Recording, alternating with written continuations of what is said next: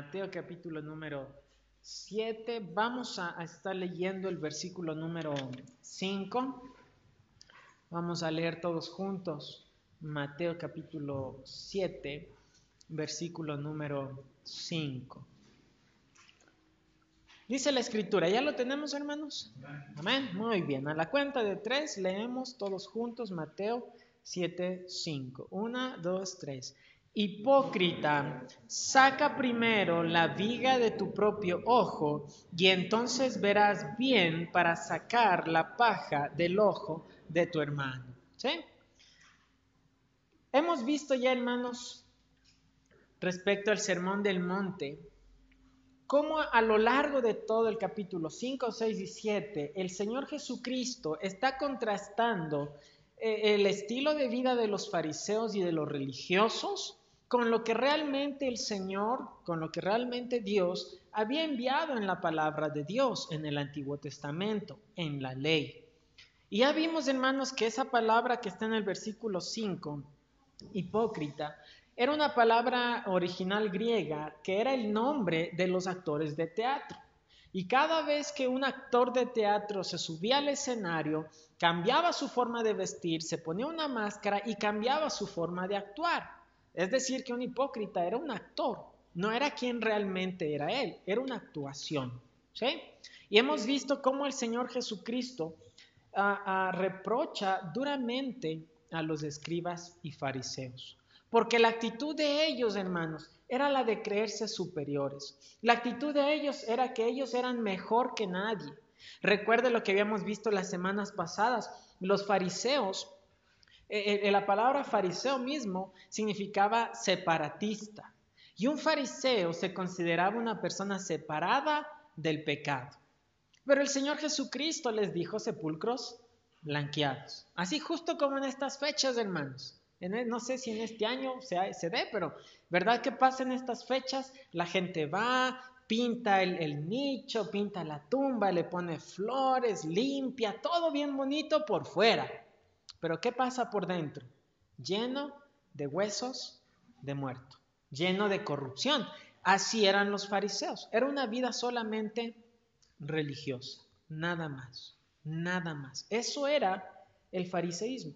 Ahora, hermanos, un religioso, y escúchenme esto hermanos, un religioso no va a obtener la bendición de Dios. No obtiene la bendición de Dios. Una persona que vive solamente una religión externa no obtiene la bendición de Dios. Y hermanos, qué triste que el cristianismo, para la gran mayoría de personas que dicen ser cristianas, el cristianismo es precisamente eso, una religión. Y no hay, no hay este, a diferencia entre ir a la iglesia católica, ir a la iglesia cristiana. La gente va, participa del culto, participa de la misa, pero cuando sale, no hay cambios. Todo es, igual, no hay diferencia. Hermanos, eso es ser religioso. Eso es ser religioso. Y no importa si, si, usted viene a cada, ahora venga cada semana, pero si usted puede venir semana tras semana, semana tras semana, a cada culto, a cada estudio y ser un simple religioso. Lamentablemente, mis hermanos, un religioso no recibe bendición. No recibe bendición. Ahora, mis hermanos, considerando el ambiente en el cual estamos viviendo, en un mundo cada vez más malvado, en una situación tanto de salud como económica como moral, en una situación tan delicada como la que el mundo está viviendo, yo creo, hermanos, que nuestras familias necesitan la bendición de Dios. ¿O no es así? Necesitamos la bendición de Dios. Necesitamos la mano de Dios sobre nuestras vidas. Pero siendo simples religiosos no la vamos a conseguir. Quiero, hermanos, hablarle por unos minutos acerca de cómo ser de bendición para mi vida, mi familia, pero principalmente para mi iglesia. ¿Cómo ser de bendición? Vamos a orar. Señor, te ruego, Padre Celestial, que me ayudes en esta hora. Dios mío, yo no puedo hacer nada, yo soy un inútil, yo soy un pecador, Señor. Yo te necesito. Te pido, Padre Celestial, que me ayudes, que me hagas a mí a un lado y que, Señor, seas tú hablando directamente a nuestros corazones en este día. Te pido, Señor, tu ayuda. Te pido, Señor, tu bendición. Glorifica tu nombre, Dios mío, en esta mañana. Edifica tu pueblo y ayúdanos a alcanzar esa bendición de lo alto. Ponemos este tiempo en tus poderosas manos, mi Señor, en el nombre precioso de Jesús. Amén. ¿Cómo ser de bendición? Ahora, hermanos, antes de empezar, yo solamente quiero hacerle una pregunta. ¿Quiere usted ser de bendición para otros? Yo creo que, hermanos, ahí empieza todo. Yo creo que ahí empieza el problema. Porque hermanos, todos nosotros nos encanta cuando alguien es de bendición para nosotros y queremos que todos sean de bendición para nosotros, pero cuando se trata de yo querer ser de bendición para otros, son muy pocos los que tienen el deseo sincero de querer ser bendición para otros. Son muy pocos. Y ahí empieza el problema, hermanos. Estamos en manos de Ecuador, ha vivido un cristianismo tan pero tan ligero, un cristianismo tan mundano, un cristianismo tan terrenal, que la gente cree que ser cristiano es ir a la iglesia, sentarse, escuchar, calentar la banca, salir, en la semana no pasa nada y regreso al próximo domingo, año tras año, tras año, tras año, tras año y tras año. Y eso no es cristianismo. Eso no es lo que está en la Biblia. Eso no está en la Biblia. El cristianismo, hermanos, es algo muy diferente. Y espero que usted quiera ser de bendición. Ahora, hermanos, hay cosas, yo quisiera más bien, hermanos, en esta mañana decirle, vea, para alcanzar la bendición debemos hacer esto, esto, esto, esto. Pero más bien lo que le voy a decir es, para alcanzar bendición, no haga esto, no haga esto, no haga esto. Porque hay cosas que nos quitan la bendición de Dios. Nos quitan la bendición de lo alto alejan la bendición de Dios de nuestras vidas, de nuestras familias y de nuestra iglesia. Hay cosas que van a alejar la bendición de Dios. ¿Cómo alcanzar entonces la bendición de Dios? Ah, en el capítulo 7 vamos a leer el versículo número 1. Dice allí la Biblia, no juzguéis para que no seáis juzgados. No juzguéis para que no seáis juzgados. La palabra juzgar es una palabra que también se puede traducir sentenciar, comparar o determinar lo que es correcto o incorrecto. Si usted quiere alcanzar la bendición de Dios para su iglesia, número uno, no juzgue no critique, no chisme. Hermanos, iglesias enteras, ministerios enteros y familias han sido destruidos por la crítica, por el juzgar, por el chismear. Los fariseos, hermanos, ustedes recuerdan, se creían el mega estándar, se creían los mejores, se creían que ellos eran lo mejor que había. Usted recordará que ya habíamos visto, los fariseos creían, solo consideraban su prójimo solamente aquellos que habían estudiado también su estudio teológico y que vivían estrictamente como fariseos también. Y ellos pensaban que las demás personas los juzgaban los juzgaban, los sentenciaban como pecadores, iletrados, gente del vulgo, gente impura, gente inmunda. Ellos se ponían como el estándar y a los demás los miraban como gente inferior. Usted recordará ese fariseo que, y el publicano orando juntos en el templo. El publicano no quería ni levantar el rostro y nomás se golpeaba el pecho y decía, Señor, sé propicio a mi pecador, sé propicio a mi pecador. Pero ¿qué hacía el fariseo? El fariseo, alzando su rostro, Señor, te doy gracias porque no soy como los demás hombres. ayuno dos veces por semana, doy diezmo de todo y no soy ni aún como este, este publicano. Señor, yo soy tremendo. Hermanos, cuando nos creemos mejores que otros, jamás vamos a tener la bendición de Dios. Jamás vamos a tener bendición de lo alto mientras nosotros nos creamos mejores y andemos juzgando a los que nosotros creemos que no son tan espirituales como nosotros. A veces, hermanos, eh, eh, tendemos a, yo, yo estoy eh, en este punto y tendemos a compararnos con ese hermano que anda batallando. Tendemos a compararnos con ese hermano que no anda tan bien y uno piensa, bueno, yo estoy mejor que ese hermano y juzgamos a ese hermano. Hermanos, ministerios enteros se han echado al suelo por la crítica, el chisme, por la división, por el juzgar a otros. Hermanos, no somos mejores que nadie.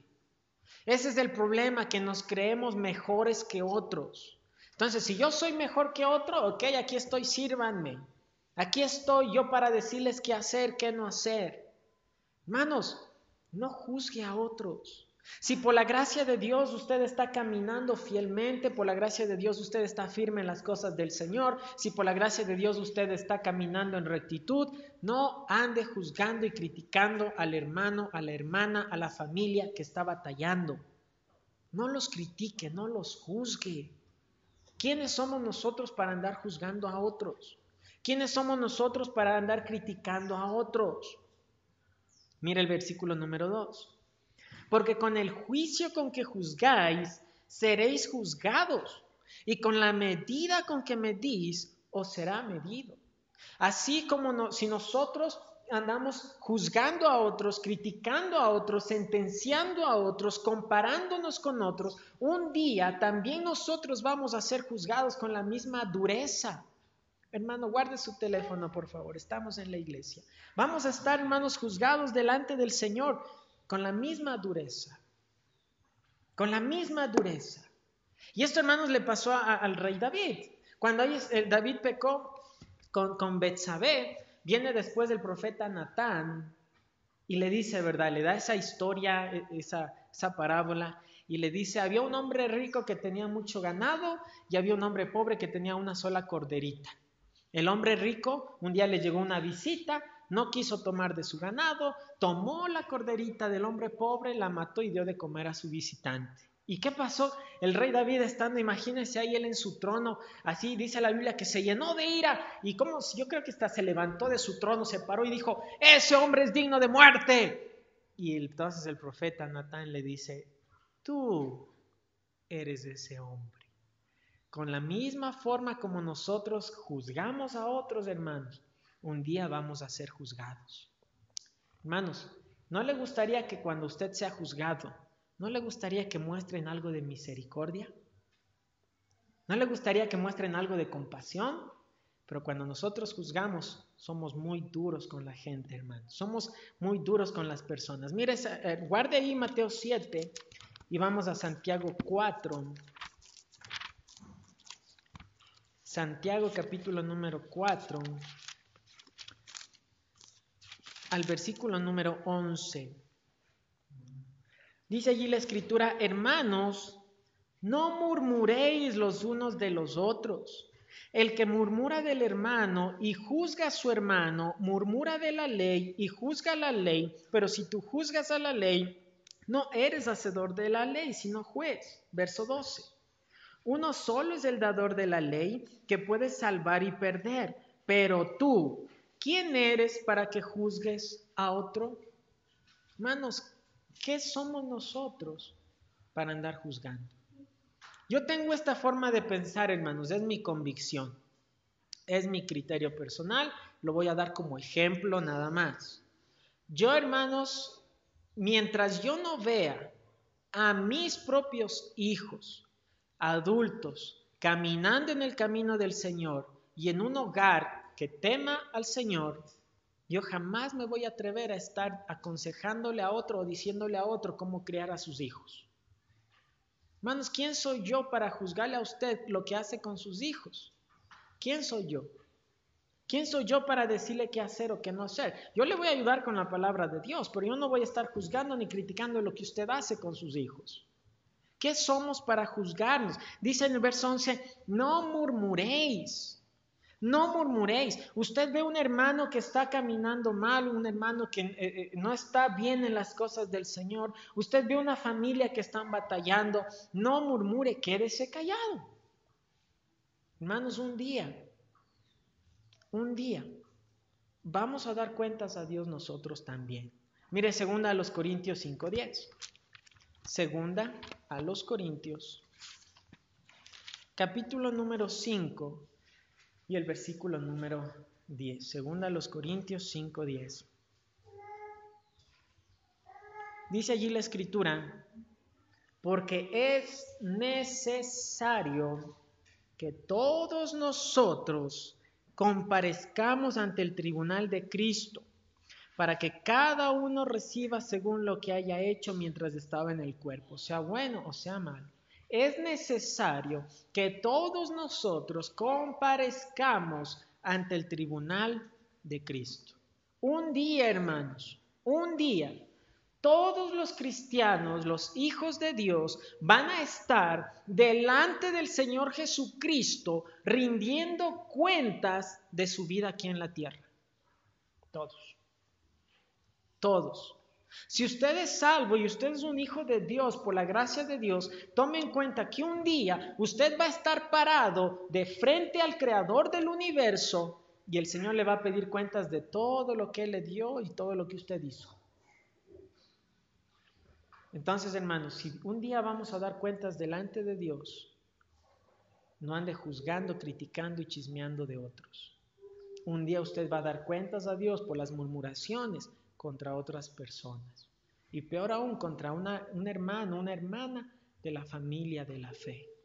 Hermanos, la crítica, el chisme, en lugar de traer la palabra, la bendición de Dios, aleja la bendición de Dios. No ande criticando, no ande chismeando. Ah, es que el hermano esto. Ah, es que el pastor esto. Ah, es que el hermano por acá. Ah, es que el hermano esto de acá. Cállese la boca. Perdón que sea así de fuerte, pero no ande hablando. Aleja la bendición de Dios. Aleja la bendición de Dios. Número uno, entonces, hermanos. ¿Cómo obtener la bendición de Dios? Dejando la crítica dejando el chisme, dejando, hermanos, la, murmuración. Número dos, ¿cómo obtener la bendición de Dios? Mateo capítulo 7, regresamos allí a Mateo capítulo número 7, al versículo número 3. Dice allí la Biblia, ¿y por qué miras la paja que está en el ojo de tu hermano y no echas de ver la viga que está en tu propio ojo? ¿Por qué miras la paja que está en el ojo de tu hermano? Número dos, ¿cómo obtener la bendición de Dios? Espero que me siga con esto que voy a decir.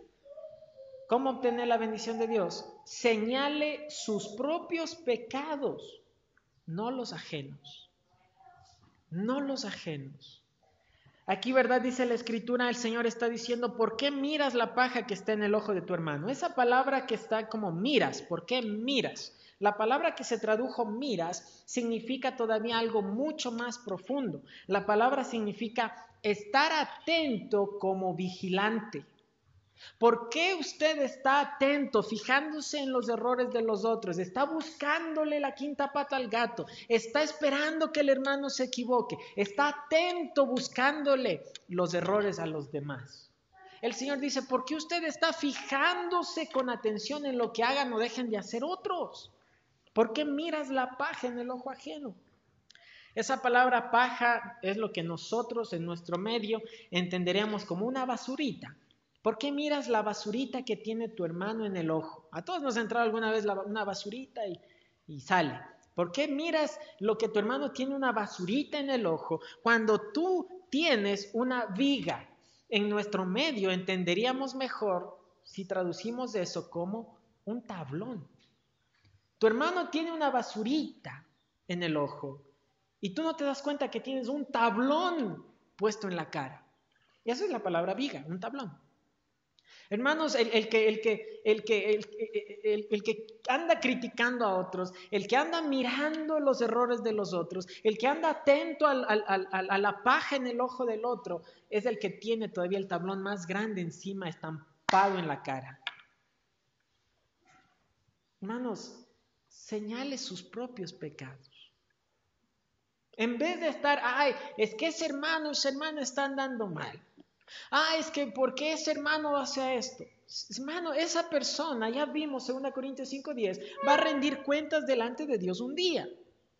Usted deje de, deje, deje de fijarse en lo que hace esa persona y fíjese en usted. Fíjese en usted. Somos hermanos expertos para ver los errores de los otros. Somos expertos, nos encanta ver los errores en, personas ajenas.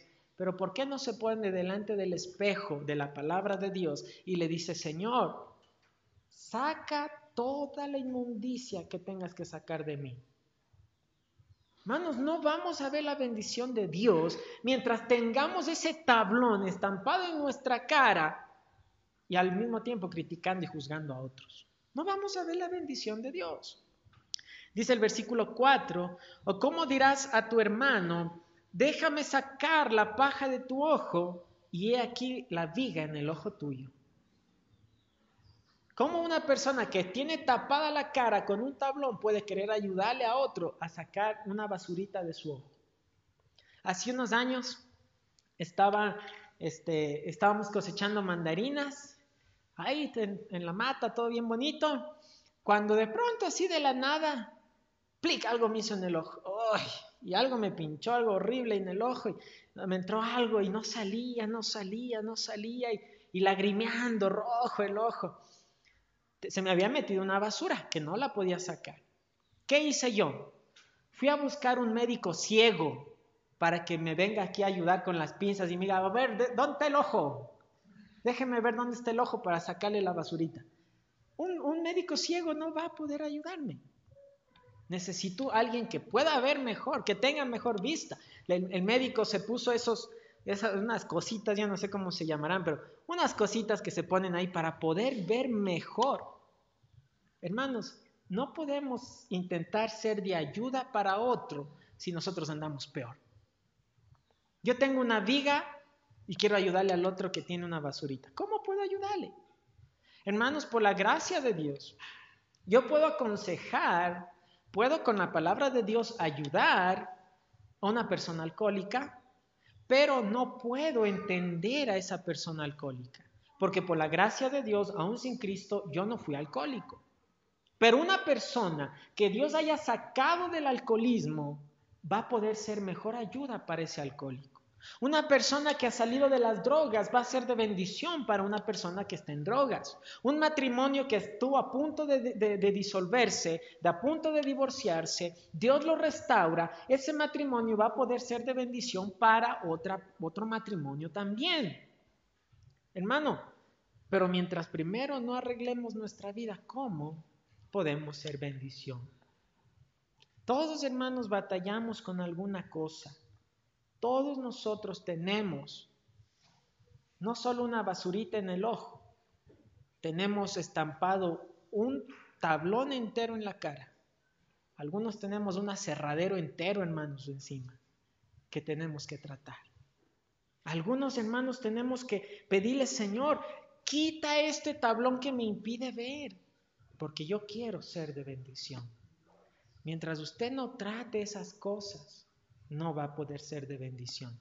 ¿Sabe cuál es el problema más triste, hermanos? Que algunas personas que andan viendo defectos en otros, niegan, esconden, tapan, ocultan sus propios errores. Mire primera de Juan 1.8. Primera de Juan, capítulo número 1 el verso número 8 y vamos a leer también el verso número 10. Primera de Juan 1, 8. Dice la escritura, si decimos que no tenemos pecado, nos engañamos a nosotros mismos y la verdad no está en nosotros. Hermanos, cuando nosotros negamos el pecado que hay en nuestras vidas, no estamos engañando a Dios. Dios sabe perfectamente y conoce perfectamente nuestros pecados. A Él no le podemos engañar. Nosotros solitos nos estamos engañando. Verso 10. Si decimos que no hemos pecado, le hacemos a Él mentiroso y su palabra no está en nosotros. Dios dice, has pecado y nosotros le decimos, no es verdad, Señor, eres un mentiroso. Estamos juzgando a Dios como mentiroso. Cuando Él nos acusa que eh, revela nuestro pecado, saca a la luz nuestro pecado y nosotros decimos, no es verdad. ¿Qué pasa cuando, quién es alguien que no dice la verdad? Es un mentiroso. Dios dice, has pecado, nosotros decimos, no, yo estoy bien. Y estamos acusando a Dios como mentiroso.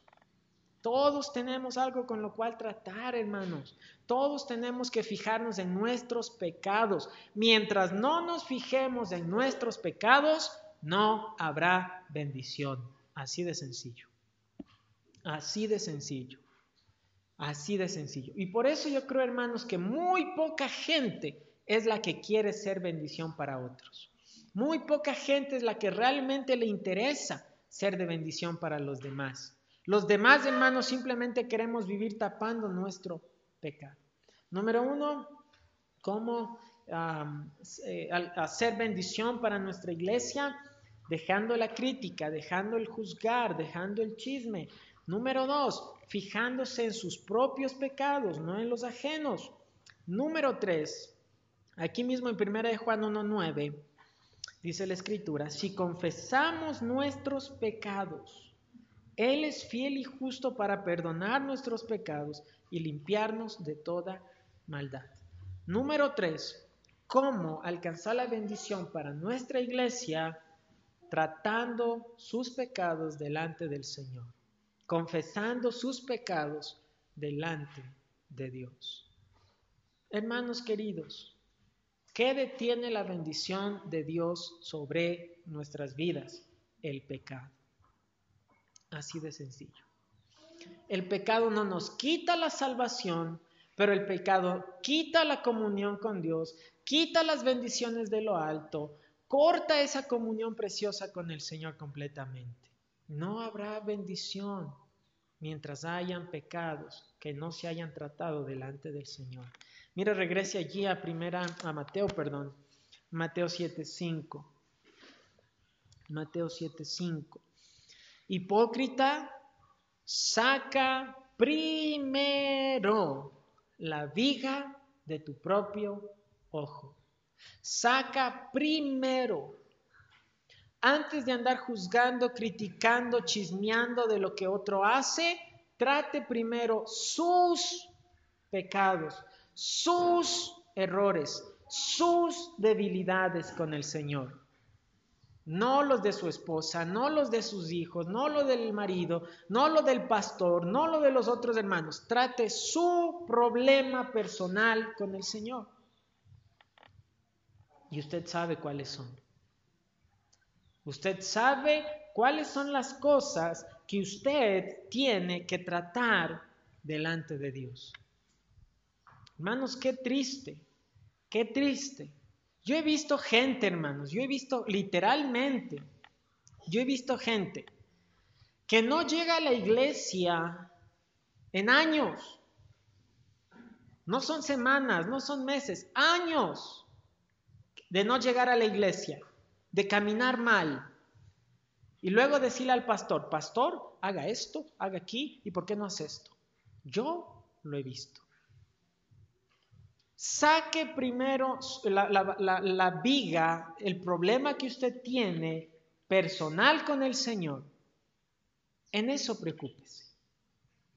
Hermanos, la bendición a la iglesia llega porque hay, en, en casa hay cristianos bendecidos, hay familias bendecidas que luego traen esa bendición a la casa de Dios, a la congregación, a la iglesia. ¿Cómo más va a llegar la bendición de lo alto, hermanos? ¿Cómo más? Tenemos que tratar nuestros asuntos personales delante del Señor primero. No va a haber otra forma. Hermanos, el avivamiento no llega porque venga un predicador carismático a decirle un montón de cosas bonitas, un montón de cosas lindas. De eso, hermanos, hay montón ahora en el mundo entero y siempre ha habido. ¿Sabe cómo llegaron los avivamientos en tiempos pasados? ¿Sabe cómo llegaron los avivamientos a la historia de la iglesia? ¿Sabe cómo llegaron? Con los hermanos de la iglesia tirados en el piso, llorando, reconociendo sus pecados. Así empezaron grandes avivamientos en el mundo entero. En Inglaterra, hermanos, un avivamiento que alcanzó toda Europa, que llegó a la China, que llegó a la India, que llegó a, Norteamérica. En, Estados Unidos hace unos siglos hubo un tremendo avivamiento y, Dios utilizó a un hombre llamado Jonathan Edwards para traer un tremendo avivamiento a los Estados Unidos. ¿Sabe cuál fue el mensaje que Jonathan Edwards predicó para traer, que Dios usó para traer un avivamiento? El mensaje de ese título es pecadores en las manos de un Dios airado. Dicen que en ese, en ese culto, hermanos, la gente se agarraba de las bancas porque pensaban, sentían que el suelo de pronto se iba a abrir y el, infierno los iba a tragar por sus pecados. Y la gente se agarraba y lloraba y gritaba por sus pecados. Hermanos, no hay otra. No hay otra. Hermanos, queremos bendición, queremos que la iglesia sea bonita, queremos el culto bien lindo, pero hermano, ¿cómo espera bendición si usted no ha tratado sus asuntos pendientes con el Señor. Contrario a eso, juzgamos, criticamos, chismeamos, somos rígidos con otros. Eso hacían los fariseos. Hermanos, la religión eh, eh, judía, la nación israelita, tuvo durante muchísimos años el fariseísmo y nunca hubo bendición de Dios. Pero empezó el cristianismo verdadero en los primeros capítulos del libro de los Hechos y esa Jerusalén, ese pueblo de Israel, fue tan tremendo un avivamiento, tan grande, miles de personas se convertían al día y, fueron la agencia misionera del momento enviando misioneros a cada rincón del mundo. Tremendo. Pero era un cristianismo verdadero. Era un cristianismo verdadero. Hermanos, es hora de regresar. Hermanos, yo creo que ahora más que nunca Ecuador necesita cristianos. Creo que más que nunca Ecuador necesita temor de Dios. Más que nunca. Hermanos, estamos orando que el próximo gobierno tenga temor de Dios, porque si no, hermanos, no hay esperanza para nuestro país. Una crisis sanitaria, crisis social, crisis económica, crisis moral. Hermanos Ecuador, nuestro país y el mundo este, entero está en la cuerda floja, a menos que haya bendición de Dios en las iglesias cristianas. ¿De dónde cree que va a llegar el temor de Dios y la bendición a nuestro país? De la asamblea, llena de políticos corruptos. ¿De dónde va a llegar el temor de Dios? De las escuelas que ya están influenciadas con ideología homosexual. De las universidades va a llegar temor de Dios y bendición. ¿De dónde va a llegar bendición? ¿De dónde va a llegar temor de Dios a la sociedad? De este lugar. Y no vamos a ver esa bendición mientras nosotros mismos seamos el estorbo por no haber tratado con nuestros asuntos personales delante del Señor. ¿Cómo va a llegar bendición? No va a llegar bendición. Por eso, hermanos, cambiamos el concepto de los cultos de oración. Eh, es lindo escuchar acción de gracias, es lindo levantar peticiones de oración, pero hermanos, Ecuador lo que ahora necesita es cristianos de rodillas reconociendo sus pecados y eso hacemos en cada culto de oración, esperando que la bendición de Dios llegue. De otra manera, hermanos, podemos tener un culto de oración, pero precioso, que si no confesamos al Señor nuestros asuntos, nuestros pecados, yo creo que no pasó del techo nuestra oración necesitamos reconocer primero nuestros pecados, nuestros asuntos. Y qué interesante, hermanos, que en el versículo número 5 donde el Señor nos manda que primero tenemos que tratar nuestros pecados, ese versículo empieza el versículo con la palabra hipócrita, impostor, actor, doble cara. Todos esos son sinónimos. Hermanos, de nada va a servir, de nada va a servir que nos llamemos cristianos si no vivimos como cristianos. De nada va a servir. De nada va a servir. Número uno, ¿cómo ser bendición? No juzgue, no critique, no chismee. Número dos, señale sus propios pecados, no los ajenos. Número tres, trate sus pecados delante del Señor. Y finalmente, número cuatro, verso 6, Mateo 7, 6. No deis lo santo a los perros, ni echéis vuestras perlas delante de los cerdos, no sea que las pisoteen y se vuelvan y os despedacen. Para entender este versículo, hermanos, tenemos que entender cuáles eran los perros o cómo eran los perros en la época de Cristo y lo que los cerdos significaban para la cultura de Cristo. La palabra que aquí se utiliza como perros es una palabra que en realidad está describiendo a un perro callejero. Habla de perros callejeros. Estos perros, hermanos, se alimentaban de desperdicios, se alimentaban de animales en descomposición y aún se alimentaban de cadáveres. Si usted ha leído la historia de eh, Jezabel, la Biblia habla que cuando Jezabel murió, se quedó allí tendida, fueron los otros a, a celebrar su victoria y después dijeron, vayan a enterrarla porque es hija de rey. Cuando regresaron a querer enterrar a Jezabel, básicamente no encontraron nada. ¿Quién, ¿Quién, hizo que todo eso desaparezca? los perros. Ahora, hermanos, esos perros eran animales muy peligrosos. Eran animales que gruñían y podían atacar a cualquiera que se les acercara. No era como nosotros hoy en día, los perritos tan bonitos. Y aún los perros callejeros corren del miedo. Estos eran perros peligrosos, eran animales peligrosos. Y por, o por el hecho de que vivían entre la basura, vivían entre la inmundicia y de eso se alimentaban, estos animales eran considerados inmundos o impuros.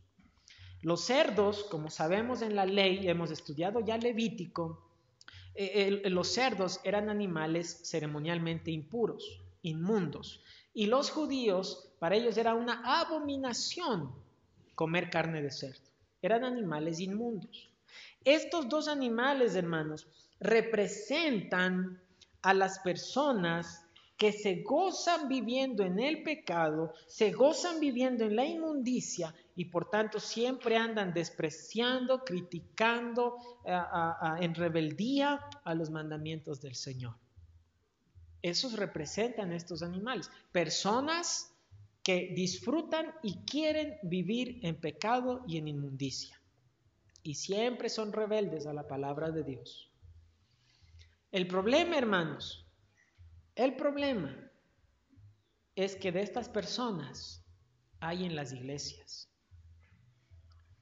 Y aquí, hermanos, también nos dice que estas personas, estos en la ilustración que el Señor utiliza, la última parte del verso 6 dice, no sea que estos se vuelvan y os despedacen.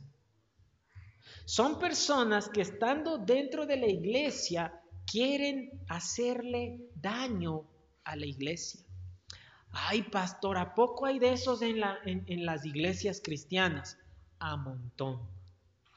El mismo apóstol Pablo dijo, yo sé que después de mi partida entrarán en medio de vosotros lobos rapaces. Hermanos, hay de esta gente en la iglesia. Dios nos libre que aquí haya alguien así, pero ah, puede alguna vez llegar. ¿Cómo ser bendición entonces a nuestra iglesia? Punto número cuatro defendiendo a su iglesia de los que le quieren hacer daño. Hermanos, Cristo Jesús murió y pagó el precio y entregó su vida por este grupo de personas. Este grupo de personas es increíblemente importante para Cristo. Por tanto, debería ser importante para usted y para mí. Y defender a la iglesia. Si llega un lobo rapaz, llega un perro, llega un cerdo, a usted está le diciendo, ay, mira hermano, es que el pastor esto, es que el pastor aquello, el hermano ese, la hermana aquí, ay hermano, mejor. Eh, eh, a ver, espérate hermano, no hay problema. Llamamos al pastor ahorita mismo que venga y se arregla el problema. Ay hermano, espérese, espérese. Si tiene problema, vamos a llamar a esa familia, conversamos y que se arregle el problema. No escuche esto va a ser fuerte. No escuche a los perros ni a los cerdos. No se deje influenciar por ellos. Son personas que quieren hacerle daño al cuerpo de Cristo. Son gente sin temor de Dios. Yo he visto a personas dividir y acabar iglesias. Yo he visto a personas criticar y hacer trapos con el pastor. Son gente que solamente quieren dañar a la iglesia. Defienda a su iglesia. Defiéndala. Defiéndala, hermanos. Defendemos al macará con dientes y garras, pero cuando hablan mal de la iglesia o del pastor o de los hermanos, nos hacemos los locos. No, hermanos, la iglesia es importante. Nuestros hijos deben entender que la casa de Dios es importante, es valiosa. Ore por sus hermanos. Ore por los hermanos de la iglesia, por las familias. Usted sabe que una familia está en alguna necesidad, en algún apuro, batallando en algo. Ore por esa persona. Ame a la iglesia, defienda a la iglesia. Defiéndala. No se deje contaminar por aquellos que quieren dañar la, la iglesia, hermanos. Hermanos queridos, este mundo la sociedad van a recibir bendición, pero no va a ser a través del gobierno, no va a ser a través de la asamblea, no va a ser a través de una empresa. Este mundo, nuestras familias, van a recibir bendición de lo alto solamente a través de la iglesia del Señor Jesucristo. Y en eso usted y yo tenemos responsabilidad personal de ser un medio de bendición. Eso cambia el, panorama. Ay, pastor, yo creí que la iglesia era venir para que me den. Ahora, si tenemos gloria al Señor, le vamos a dar. Ay, pastor, yo creí que la, iglesia era venir para tener programas bonitos y, que, y si lo tenemos, lo vamos a hacer. Ay, pastor, yo creí que era que venir a la iglesia para que todos se preocupen por mí. Y yo me preocupo por usted. Pero la iglesia, hermanos, y su responsabilidad es buscar ser un medio de bendición a su iglesia. Usted debería estarle diciendo, Señor, ¿cómo puedo ser de bendición a la iglesia? ¿Cómo puedo ser de bendición a mis hermanos? ¿Cómo puedo ayudar a la iglesia a que crezca en el camino del Señor? Esa es nuestra verdadera misión. Eso es realmente cristianismo. Yo quiero, hermanos, ser de bendición para usted. Yo personalmente tengo que tratar mi vida con estos seis versículos. La ventaja, hermanos, de predicar un libro, capítulo tras capítulo, versículo tras versículo, la ventaja es que tarde o temprano uno llega a partes, a temas que a uno no le gustan, pero que ya le toca predicar. Sinceramente, yo hubiese querido traer otro mensaje, algo diferente. No me, gustó, cuando tuve que ver, híjoles, ¿por qué? Porque me toca a mí. Porque esto yo sé que necesito tratar en mi vida. Espero que usted también. Espero que usted también. ¿Cómo ser de bendición para mi iglesia? ¿Cómo ser de bendición para mi iglesia? Sencillito.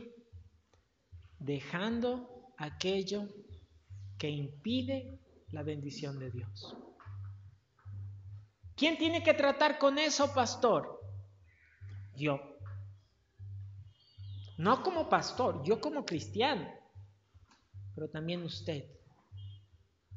Usted, no el que está a su lado.